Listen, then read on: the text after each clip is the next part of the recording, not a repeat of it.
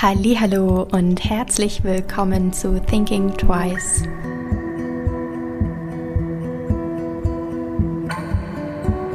Herzlich willkommen zu meinem Podcast. In der heutigen Folge geht es um das Thema grüne Werbeversprechen und Greenwashing. Laut dem Duden handelt es sich bei Greenwashing um den Versuch von Firmen, Institutionen, sich durch Geldspenden für ökologische Projekte, PR-Maßnahmen oder ähnliches als besonders umweltbewusst und umweltfreundlich darzustellen.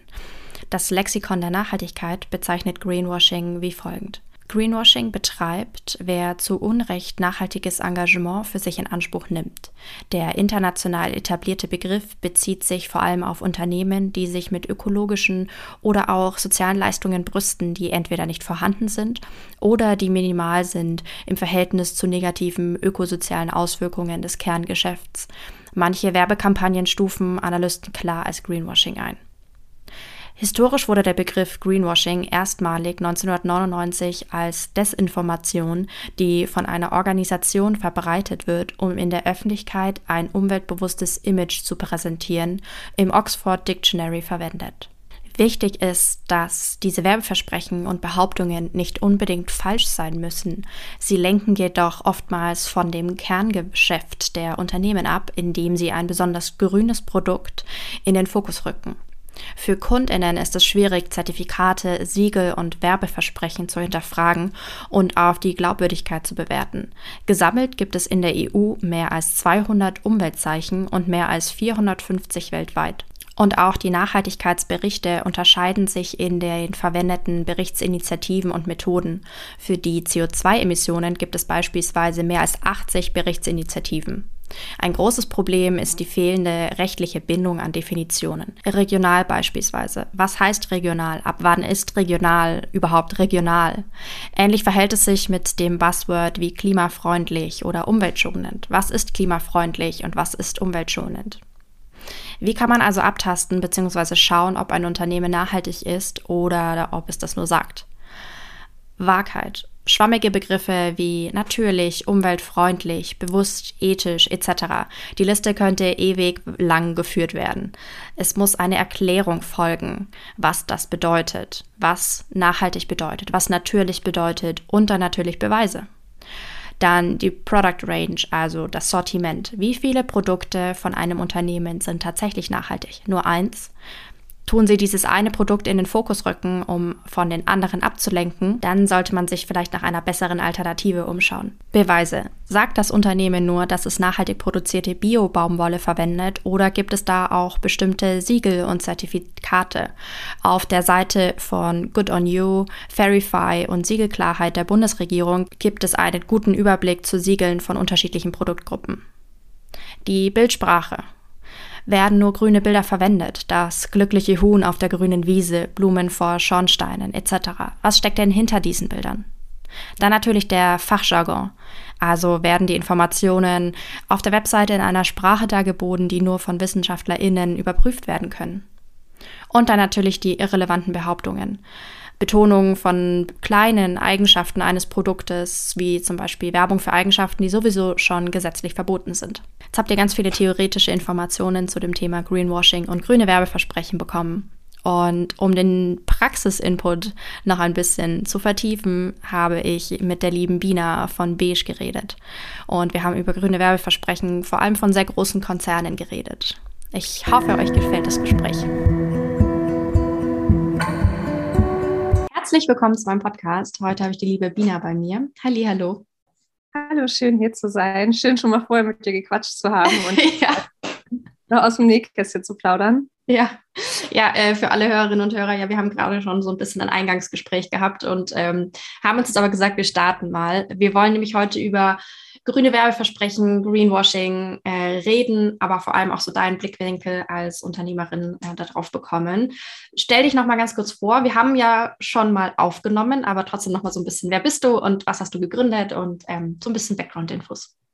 Sehr gerne. Also ich bin Bina aus Hamburg und ähm, ich bin Influencerin für faire Mode und äh, Nachhaltigkeit und habe vor einem Jahr 2021 im Mai ähm, mein faires, nachhaltiges Brand Beige gegründet.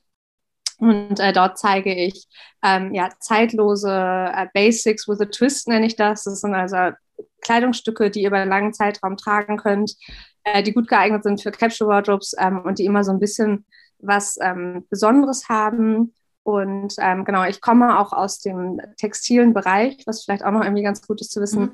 Dass ich Modedesign studiert habe und viele Jahre in der Industrie gearbeitet habe und mich dann aufgrund äh, dessen, dass ich einfach mitbekommen habe, was in der kommerziellen ähm, Mode so passiert, mich davon abgewandt habe und gesagt habe, ich möchte mich viel mehr mit fairer und nachhaltiger Mode befassen, weil ich glaube, mhm. dass das die Zukunft ist, aber es ist natürlich auch recht schwierig, gegen große Unternehmen da ähm, anzukommen oder, oder überhaupt irgendwie eine Sichtbarkeit zu erreichen. Mhm.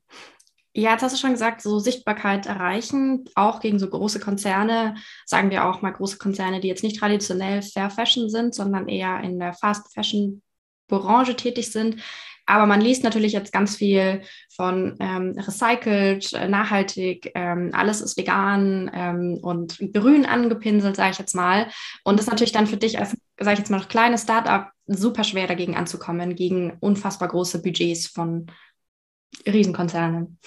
Ja, also gefühlt ist es ja, also die großen Unternehmen sind ja meistens auch Fast Fashion auf jeden Fall. Und ähm, gefühlt ist es auch gerade so, dass jedes Modeunternehmen irgendwie was Grünes, Nachhaltiges macht, sei es jetzt irgendwie kleine Zwischenkollektionen oder ja. die irgendwelche ähm, Rohstoffe, die sie halt entweder recycelt haben oder Biobaumwolle benutzen. Also einer der größten Abnehmer für Biobaumwolle ist zum Beispiel, zum Beispiel auch ein sehr ähm, bekanntes Fast-Fashion-Unternehmen.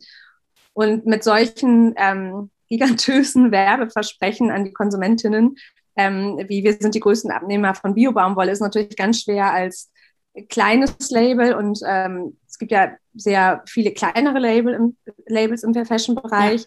Einige große Bekannte halt, auch wie zum Beispiel irgendwie Angels oder John June. Ähm, aber so als kleines Label, was halt viele Facetten da versucht mit reinzubringen, also was jetzt nicht nur über die Rohstoffe geht, sondern auch über faire Arbeitsbedingungen für die TextilarbeiterInnen und ähm, den ganzen Designprozess. Sorry, meine Stimme, die ich war krank, deswegen kann die nochmal so ein bisschen weggehen. Ähm, genau, für die, ähm, jetzt habe ich ganz kurz den Faden verloren, die Designprozess. Genau, der Designprozess, dass der natürlich auch, ähm, ja auch nachhaltig ist. Das heißt, dass man nicht immer nur dem aktuellen Trendgeschehen nachgeht, sondern vor allem versucht halt zeitlose Designs auf den Markt zu bringen, Sachen, die gut kombinierbar sind mit anderen, langlebig sind, äh, den Konsumentinnen auch Wissen mit an die Hand gibt, zum Beispiel über die richtige Textilpflege, über Siegel, über ähm, ja, transparente Informationen über die ähm, Produktionsprozesse, wo Sachen hergestellt werden, Transportwege, Verpackungsmaterialien. Also es ist halt wirklich sehr, sehr umfangreich. Und wenn ja. so große Unternehmen dann einfach sich irgendwie sowas rausgreifen, ähm, dass sie meinetwegen recycelt Rohstoffe benutzen und das groß hinhängen, dann glauben natürlich viele Konsumentinnen durch diese äh, Werbekraft, die da einfach hintersteckt, dass das was ganz, ganz Tolles ist, aber dass halt wahnsinnig viele andere Sachen im Hintergrund dann nicht richtig laufen. Das kommt dann oftmals gar nicht so zur Geltung. Ja, und auch der Prozentsatz, jetzt bleiben wir bei den recycelten Materialien, ist ja meistens prozentual am Stück, sage ich jetzt mal, gar nicht so viel. Das sind dann vielleicht mal 5 Prozent, aber sie schreiben trotzdem recycelte Kollektion zum Beispiel oder Kreislaufkollektion am besten noch. Ja. Ähm, das ist ja nochmal zusätzlich so. Also das ist ja meistens wirklich nur ein geringer Prozentsatz. Genau, und vor allen Dingen jetzt auch, wenn da halt irgendwie Kreislaufkollektion ähm, geht, ist ja oftmals, dass diese Teile, selbst wenn da irgendwie recyceltes äh, Polyester drin ist, ist eventuell einmal so wenig recyceltes Polyester dann mit Mischwaren, dass es halt auch wieder zum neuen Recyclingprozess relativ schwierig ist, die Sachen auseinanderzubekommen. Das hat ja. halt auch viel mit den Zusammensetzungen zu tun, aus was die Kleidungsstücke dann komplett bestehen. Da ist ja nicht nur der, der Hauptstoff, sondern da sind ja auch Garne und Zutaten, die da auch noch mit irgendwie eine Rolle spielen. Und wenn das letztendlich so designt ist, dass die Sachen wieder für die Tonne sind oder für einen sehr kurzen Zeitraum zu tragen, dann ist das halt auch nicht wirklich nachhaltig. Also Nachhaltigkeit beinhaltet ja viel mehr als nur nachhaltigen Rohstoff zu nehmen, sondern halt wirklich den ganzen Prozess zu denken, wie können die Sachen immer wieder verwendet werden, sodass möglichst letztendlich nach einigen Jahren möglichst wenig davon in der Tonne landet. Und das ist halt das, was die großen Konzerne nicht wollen, sondern die wollen halt einen ständigen Konsum anregen.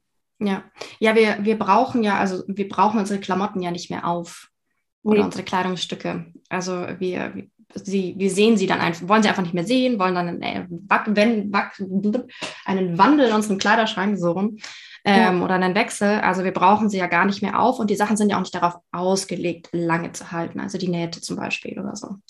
Genau, also es ist halt, erstmal sind, ist oftmals von der Produktion her, dass es halt ähm, die Verarbeitung oftmals nicht so wertig und so gut ist. Und dann, wie gesagt, es halt auch wirklich wahnsinnig viele ähm, Trendteile. Man kennt es ja selber von sich, dass man irgendwie eine Zeit lang meinetwegen jetzt den, den, Animal Print total gern getragen hat und auf einmal geht das äh, in der Mode viel, viel schlichter zu und dann können alle Sachen irgendwie weg und da muss man natürlich sehr aufpassen. Also es gibt ja auch schon wahnsinnig viele Trendteile auf dem äh, Markt, die jetzt äh, Secondhand sind, wo man sich bedienen kann. Da muss man nicht unbedingt neu kaufen, aber die Inszenierung ähm, der, der, von den, von den Fast-Fashion-Konzernen ist halt oftmals, dass natürlich ein Kauf angeregt wird.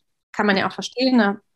Ja. So soll Werbung funktionieren, geht uns ja auch. Und selbst ich als ähm, ja, als Inhaberin eines äh, fairen und nachhaltigen ähm, Labels möchte natürlich auch, dass die Leute meine Kleidung kaufen. Aber ja. ich freue mich auch sehr, wenn sie einfach die Kleidungsstücke wirklich lange tragen und dann mit neuen Sachen äh, gut kombinieren können und da nicht dieser Aspekt kommt, na, das mag ich jetzt irgendwie nicht mehr, weil ich es nicht mehr sehen kann oder weil die Nähte aufgehen oder weil halt sonst irgendwelche Mängel daran sind. Ja, ja, ja, aber es ist natürlich für die großen Unternehmen total einfach, auch diesen Switch für die KonsumentInnen zu ermöglichen, dieses von Fast Fashion hin zu was Grünem, in Anführungszeichen, was Nachhaltigem, wenn sie einfach diese Kollektion, die auch meistens nicht mehr kostet als die normalen Sachen oder ein paar Euro mehr, aber jetzt nicht ähm, prozentual so viel mehr wie jetzt ein Fast Fashion T-Shirt oder eine Jacke oder so. Und dann bekommen die KonsumentInnen gleich ein gutes Gefühl, so, weil sie haben ja recyceltes Polyester, Baumwolle etc. gekauft. Ja, also gerade auch dieses Preismanagement, das finde ich halt auch wahnsinnig wichtig, dass was du sagst, dass man dann irgendwie das Gefühl hat, ja, warum soll ich mir jetzt von einem kleinen Fair Fashion Label etwas kaufen, was irgendwie doppelt so teuer ist wie von einer Fast Fashion Brand, die aber eine nachhaltige Kollektion oder eine vermeintlich äh, grüne Kollektion irgendwie kaufen, was ja viel günstiger ist.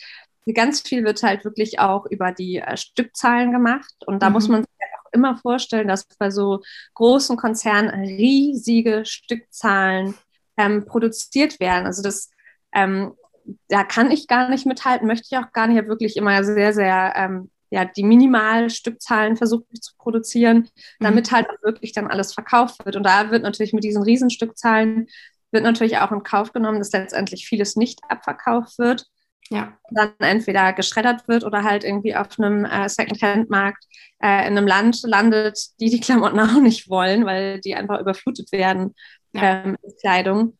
Und das finde ich halt auch schon ganz krass. Also ich kann mir zum Beispiel auch gar nicht leisten, so wahnsinnig viele Rabattaktionen zu machen, wenn ich manche Labels sehe, die irgendwie mit einkalkulieren, wirklich schon auch gar nicht zum Sale, sondern schon direkt am Anfang 40, 50 Prozent Rabatt zu geben, da würde ich gar nichts mehr dran, also ich selber gar nichts dran verdienen, mal abgesehen davon, dass man am Anfang natürlich äh, sowieso nichts verdient, weil man sehr in die Vorfinanzierung gehen muss, aber so eine Kalkulation würde einfach nie bei mir aufgehen, weil ich möchte ja auch, dass die TextilarbeiterInnen ähm, davon bezahlt werden können. Und da sind ja letztendlich noch viel, viel mehr Kosten, die dann von so einem Kleidungsstück ähm, bezahlt werden müssen. Und das funktioniert einfach bei so niedrigen Preisen nicht. Nee. Nee, ich glaube, das ist auch nochmal so ein, so, ein, so ein Aspekt, der noch nicht so gesehen wird, tatsächlich, so wie viel tatsächlich dann im Ursprungsland auch der Ressourcen bleibt oder eben bei den TextilarbeiterInnen, die das dann nähen. Also das sind ja nochmal zwei unterschiedliche Paar Schuhe. Ähm, ja. Dass ein faires T-Shirt für 20 Euro vielleicht doch nicht so fair ist, tatsächlich. Ja. Ja, und letztendlich halt wirklich, also wenn man sich das, diese, diese Mengen, die da produziert werden, wirklich vorstellt, ähm, ich glaube, das können wir uns gar nicht vorstellen. Nee man sich alleine irgendwie den, äh, den, den schwedischen Rieseneimer vorstellt, ich meine, wie viele Filialen gibt es weltweit, wie viele Kleidungsstücke müssen da pro, also pro Design hergestellt werden. Ja.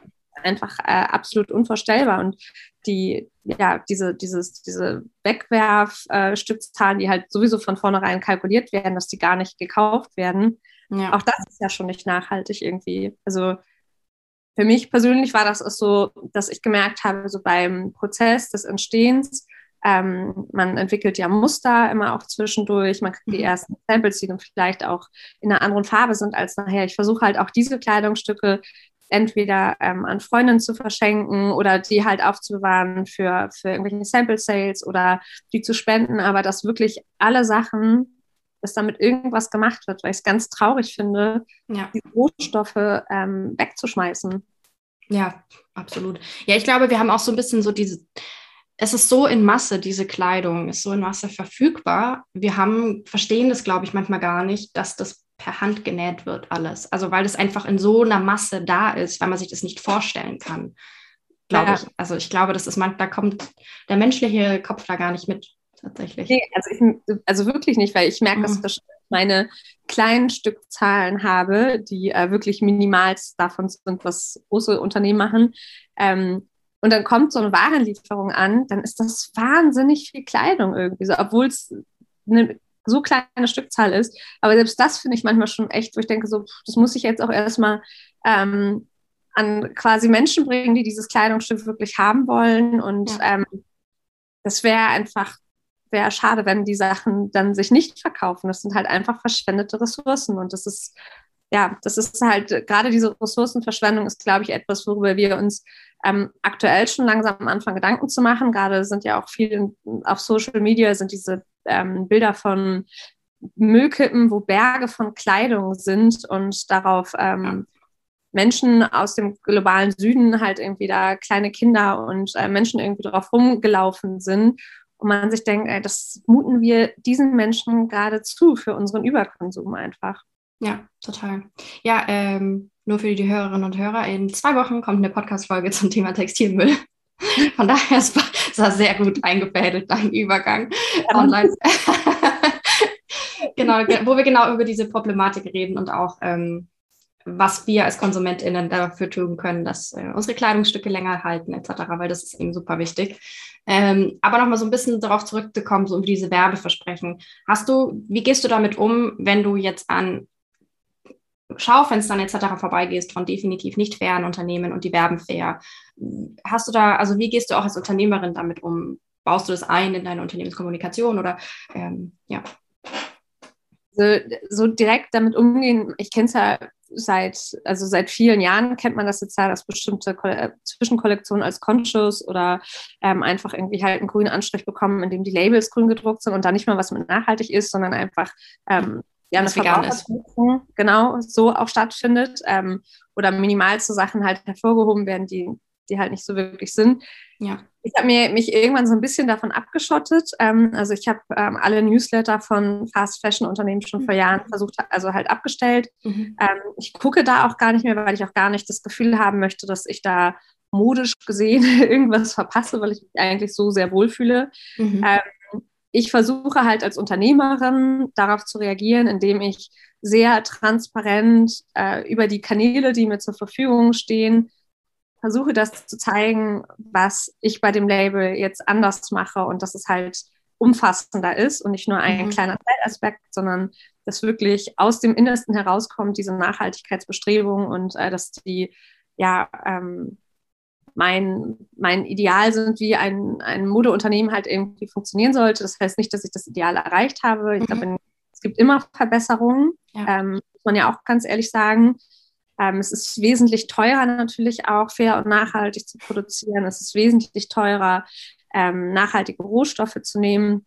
Ähm, und da, ist, da möchte ich eigentlich wirklich mit den Leuten auch drüber sprechen, dass sie einfach wissen, dass diese Wege für kleine UnternehmerInnen ähm, auch schwierig sind, äh, wenn man sich dafür entscheidet, dass man den besseren, vermeintlich besseren Weg geht. Ähm, Ich glaube, so ein bisschen so versuche ich damit umzugehen, indem ich das einfach kommuniziere und ähm, meinen Kundinnen an die Hand gebe. Mhm. Ähm, und das andere, was große Unternehmen machen, meistens ausblende, sei denn es kommt da jetzt irgendwie ein großer ähm, Skandal, das kriegt man natürlich auch über die sozialen Medien mit, dass ja. ähm, auch während ähm, der Lockdowns viele TextilarbeiterInnen nicht bezahlt wurden, als viele ähm, ähm, Produ Produktionsstätten ähm, nicht produzieren konnten. Ähm, ja, dass da einfach Löhne nicht gezahlt wurden, die garantiert wurden. Und sowas kriege ich natürlich mit und da versuche ich mich auch äh, mit dafür einzusetzen, mit der kleinen Stimme, die ich habe, ähm, ja. für das Lieferkettengesetz. All solche Sachen sind wichtig, also schon noch hinzuschauen, aber ich versuche es nicht mehr so dicht ja. an mich persönlich ranzulassen. Ich weiß aber sehr wohl, dass es bei vielen Menschen funktioniert. So, dass, darüber bin ich mir schon bewusst, dass da noch ganz viel anhand von, ja, von Informationen und Aufklärungsarbeit zu leisten ist weiterhin. Ja. Ja, wenn die Hörerinnen und Hörer ein bisschen mehr lesen wollen zu dem ganzen Thema Pay Up, das war diese Kampagne auf Instagram oder auf Social Media. Es gibt einen wundervollen Account, der heißt Remember Who Made Them. Ähm, da gibt es ganz viele Informationen dazu, zu dem ganzen Thema. Warum die nicht gezahlt haben oder doch gezahlt oder nicht wollten oder was die Gründe dahinter waren und wie wichtig das ist. Ähm, ja, verlinke ich auch gerne in den Show Notes. Ähm, jetzt hast du ja auch einen kleinen negativen ähm, Zusammenstoß mit einem etwas, ich weiß nicht, Zusammenstoß. Ähm, es flatterte eine E-Mail bei dir rein, sagen wir jetzt mal so. Das war tatsächlich ein Brief äh, zuerst. ein Brief, oh wow. Man kriegt ja selten Post, das war sogar ein großer Umschlag. Oh und ähm, also witzigerweise, mal um die Geschichte so ein bisschen zu erzählen, ich hatte, ähm, nachdem ich das Label im Mai gegründet hatte, hatte ich ähm, ein ich glaube, zum Ende des Sommers hin hatte ich ein Sweatshirt äh, bedrucken lassen mit einem Claim drauf, den ich schon jahrelang ähm, so bei Fair Fashion, also als Hashtag benutze oder den ich auch sehr geläufig finde, den auch viele ja. Fair Fashion Influencerinnen, also für mich war das einfach ganz klar, das ist ein Claim, den wir alle benutzen, der irgendwie auch nicht geschützt ist. Vielleicht war ich da auch äh, ein Stück weit naiv, also da hätte ich mich wahrscheinlich einfach noch mal ein bisschen besser informieren müssen, aber für mich war das sehr mit sehr viel Selbstverständlichkeit verbunden. Mhm. Das gehört zu uns für Fashion-Leuten, ähm, dass wir diesen Claim benutzen. Und den hatte ich halt auf einen Sweatshirt gedruckt, Gott sei Dank auch in einer sehr kleinen Stückzahl, sonst wäre ich da, ähm, hätte ich da wahrscheinlich auch große Verluste eingefahren. Und dann kam, äh, damals hatte ich noch glücklicherweise eine äh, Praktikantin für ein paar Wochen. Das war sehr schön. Das war meine erste, erste Hilfe, äh, die ich überhaupt jemals bei dem Label hatte. Und die hatte mich dann ein paar Wochen später darauf hingewiesen, meint so, ich habe diesen Claim bei einem Fast Fashion Riesen entdeckt, nicht, dass es da irgendwie ähm, Ärger gibt. Und ich habe mir das dann angeguckt und meinte so, naja, gut, ähm, die benutzen das anscheinend irgendwie auch. Finde ich jetzt irgendwie nicht richtig von denen. also ich habe mich da eigentlich mehr im Recht gefühlt. Ja. Aber es ist ein bisschen im Hinterkopf geblieben. Aber mhm. ich hatte das noch nicht, äh, nicht, noch nicht so für mich irgendwie verknüpft, dass es da für mich irgendwie Ärger geben könnte. Und dann ein paar Monate später, kurz vor Weihnachten, flatterte dann der große Umschlag rein mit einer Abmahnung, ähm, das äh, besagte Sweatshirt mit dem Claim äh, komplett zu entfernen, den Hashtag überall zu entfernen, wo ich den benutzt habe, damit das ja also der, die Argumentation war, dass, dass dieser Fast Fashion Riese das eigentlich nicht mit meinem Label, dass es negative Auswirkungen haben könnte, mit meinem Label in Verbindung gebracht zu werden. Und ich dachte dann so, na, eigentlich könntet ihr, das würde euch sogar eigentlich noch äh, marketingtechnisch Authentizität geben, mhm. wenn ihr dann in Verbindung ja. gebracht werden würdet oder Leute denken, die kommen von meinem Label dann zu eurem Claim, könnte das ja eher noch ähm, vielleicht sogar positive Auswirkungen haben. Auf jeden Fall war ich erst so ein bisschen, so ein bisschen sauer richtig und dachte so, ja, was, was soll denn das? das ihr, also ihr eignet euch jetzt so einen Claim an, der euch irgendwie gar nicht zusteht und mhm. ähm, wollte da auch erstmal irgendwie den so ein so eine gesalzene, so eine mhm. gesalzene Mail schreiben, wo ich denen einfach sage, so ich äh, verstehe das, ihr seht das hier irgendwie überhaupt nicht ein, mhm. dass, ähm, dass ihr, also, dass ihr euch diesen, diesen Satz jetzt da irgendwie gesichert habt und kleine faire Labels abmahnt, hatte mir auch schon überlegt, ob wie ich dann da irgendwie auch so auf Social Media gegen vorgehen könnte. Das war so die erste emotionale Reaktion darauf. Die war so ein bisschen so äh, kampfbereit, möchte ich mal sagen. Und dann aber kam ziemlich schnell auch Angst hinterher. Und mhm. ähm, dann habe ich mich halt so ein bisschen umgehört, also bei befreundeten ähm, Labels, die, die auch im nachhaltigen Bereich sind, die Erfahrungen damit gemacht haben, dass sie, also dass sie selber oder andere abgemahnt wurden wegen jetzt anderer Lächerlichkeiten, die jetzt nichts mit so einem äh, vermeintlichen ähm, Greenwashing-Claim zu tun haben, sondern halt wegen irgendwelcher Namensgeschichten von einzelnen Styles oder sowas halt irgendwie, hatte mich beim befreundeten Anwalt informiert und ähm, der Tenor war so, ey, du hast da einfach keine Chance. Egal, was du tust, ähm, sei froh, dass die noch keinen Anwalt ange, äh, eingeschaltet haben, sondern ähm, dich direkt angeschrieben haben, sonst mhm. hättest du direkt schon mal Anwaltskosten irgendwie auf der Uhr. Ähm, versucht da irgendwie mit denen ins Gespräch zu gehen, denen das zu erklären, dass du das denen nicht wegnehmen wolltest, sondern dass es ähm, dass es für dich, äh, also aus welchem Impuls heraus und dass du dieses Sweatshirt dann, also weh es tut, wahrscheinlich ist das der kleinere Tod, den du stirbst, du wirst gegen die nicht mhm. ankommen. Und das war dann auch ganz krass so ein Gefühl von ähm, Machtlosigkeit eigentlich auch, so dass wir irgendwie, ja, dass wir uns nicht so ähm, äußern können oder Sätze, die wir, wo wir glauben, dass die selbstverständlich für uns ist in dem ähm, fairen und nachhaltigen Bereich, sondern dass andere die benutzen, die da vielleicht gar nicht so fair und nachhaltig sind, die natürlich irgendwie schon jedes große Unternehmen hat auch eine Nachhaltigkeitsabteilung mittlerweile und sagt, sie stecken da Bemühungen rein. Das wissen mhm. wir auch alle. Und da passiert natürlich auch was. Und ohne die großen Konzerne geht es wahrscheinlich auch nicht, aber es ist doch alles noch recht wenig. In großen Konzernen malen die Mühlen langsam und da passiert einfach wen also wirklich wesentlich weniger als jetzt bei kleinen Unternehmen, die von sich heraus ja, klar. anversuchen, da ja. ethisch und nachhaltig zu handeln. Ja. ja, und diesen Kampf halt eben so ein bisschen so David gegen Goliath, da bin ich ziemlich schnell eingegangen. Also es gab eigentlich keinen Kampf. Ich habe das ähm, direkte Gespräch gesucht und ähm, hatte da Gott sei Dank eine sehr nette Ansprechpartnerin, ähm, die mir dann auch versichert haben, dass es keine, nicht zu einer Klage hinausläuft. Das hätte nämlich richtig teuer für mich werden können. Also so teuer, dass ich ähm, daran sogar hätte direkt am Anfang pleite gehen können. Mhm. Und ähm, das Risiko war mir dann doch mhm. zu hoch. Also das war so die, die Erfahrung, dass wir doch einfach sehr, sehr klein da in dem Bereich sind. Ähm, ja. Wahrscheinlich nur eine Chance haben, wenn wir uns als Labels irgendwie als kleine nachhaltige Labels mit Leuten, die sich ebenfalls für Fair Fashion einsetzen, wenn man sich da zusammentun würde oder ähm, ja, aber so war das. Ja, durch dieses äh, ganze Erlebnis ist diese Podcast-Folgen-Idee entstanden, weil ich es irgendwie super wichtig fand, auch mal darüber zu reden, was das dann in der Praxis tatsächlich auslösen kann bei einem Fair Fashion-Unternehmen, diese Werbeversprechen von Fast Fashion-Unternehmen, ähm, weil man das natürlich normalerweise jetzt nicht so mitbekommt, was da hinter der Kulisse eigentlich abgeht. Tatsächlich. Ja. Genau, ist ja auch äh, schwierig irgendwie, deswegen ähm, nennen wir ja jetzt auch nicht genau, worum es geht.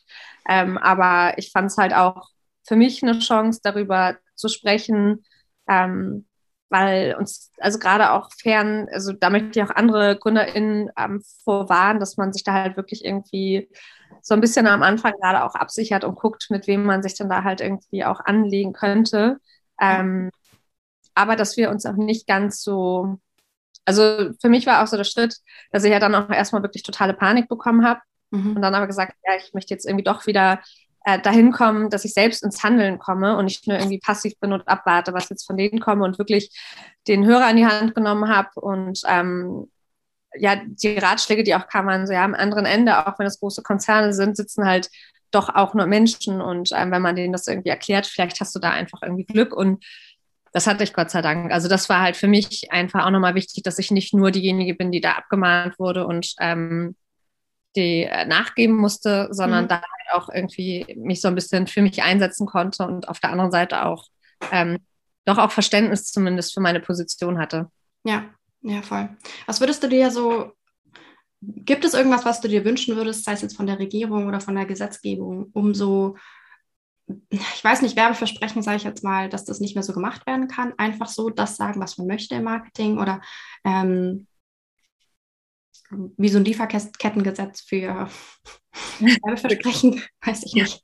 Ja, also im Endeffekt schon. Also ich meine, bei Lebensmitteln ist es zum Beispiel geprüft, ähm, dass man da nicht irgendwie, also da gibt es ja auch Werbeversprechen, auch Verschleierungen, das wissen wir alle, aber zumindest dürfen sie keine falschen ähm, Inhaltsangaben machen oder ähm, vegan draufschreiben, was nicht vegan ist.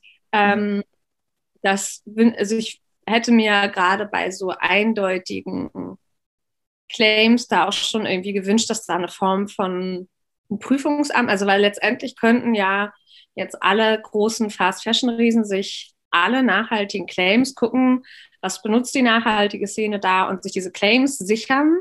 Ja. Ähm, kleine Unternehmen auch abmahnen, was ja auch viel Geld, also es gibt halt wirklich auch Anwälte, die den ganzen Tag auch unterwegs sind nach ähm, solchen Geschichten und große Unternehmen, also das ähm, wurde mir halt gesagt, machen das dann auch teilweise, dass die Anwälte proaktiv arbeiten. Das heißt, sie suchen danach und werden dann mhm. halt, wenn sie sündig werden, bezahlt, weswegen die natürlich ganz genau irgendwie gucken, mhm. äh, wo da irgendwelche Urheberrechte oder was auch immer irgendwie missbraucht wird. Und da werden wirklich auch kleine Einzelpersonen, die auf Etsy irgendwas verkaufen und dann irgendwie was, was Doofes schreiben, irgendwie so, aber halt unbedacht irgendwie, die dann ja. einmal krasse Drohungen bekommen. Und da wünsche ich mir schon irgendwie eine Verhältnismäßigkeit und ich wünsche mir auch, dass da eigentlich so ein Komitee sitzt, irgendwie, wie genau, das kann ich mir jetzt auch nicht irgendwie ausmalen, aber letztendlich irgendwie so ein, dass da nochmal so ein Prüfungsverfahren ist, wie sich ähm, Unternehmen im Modebereich ähm, benennen und auch wie sie bestimmte Kollektionen benennen und dass da halt einfach doch nochmal eine genauere Prüfung ist, wer sich eigentlich nachhaltig schimpfen darf oder äh, Circular Fashion oder was auch immer, weil das ist halt einfach krass verbrauchertäuschend, so was da gerade in der Modebranche abgeht. Ja, ja. Das wünsche ich mir auch. Ähm, ich finde, es war auch ein ganz gutes Schlusswort. So ein bisschen so der Aufruf. Mach so ein bisschen so Rahmenbedingungen ja. sozusagen. Ähm, ich bedanke mich für das Gespräch. Ich fand es mega interessant. Auch danke, dass du dich geöffnet hast und äh, das erzählt hast. Ich kann mir vorstellen, es ist immer noch nicht leicht. Ähm, ich werde natürlich deinen eigenen Account, den Account von deinem Unternehmen und die Webseite etc. verlinken, ähm, falls die Hörerinnen und Hörer sich irgendwelche schönen Sachen kaufen wollen, beziehungsweise Basics suchen, die sie ganz lange tragen. Ähm, und wünsche dir noch einen schönen Tag. Den wünsche ich dir auch und äh, vielen Dank, dass ich hier ein bisschen was erzählen durfte. Ja, gerne, gerne. Ich hoffe, dir hat diese Folge gefallen. Wenn ja, erzähle es gerne weiter an andere wundervolle Menschen, Freunde, Familie und lass es sie wissen. Du kannst mich auch sehr gerne bewerten und dann freue ich mich aufs nächste Mal.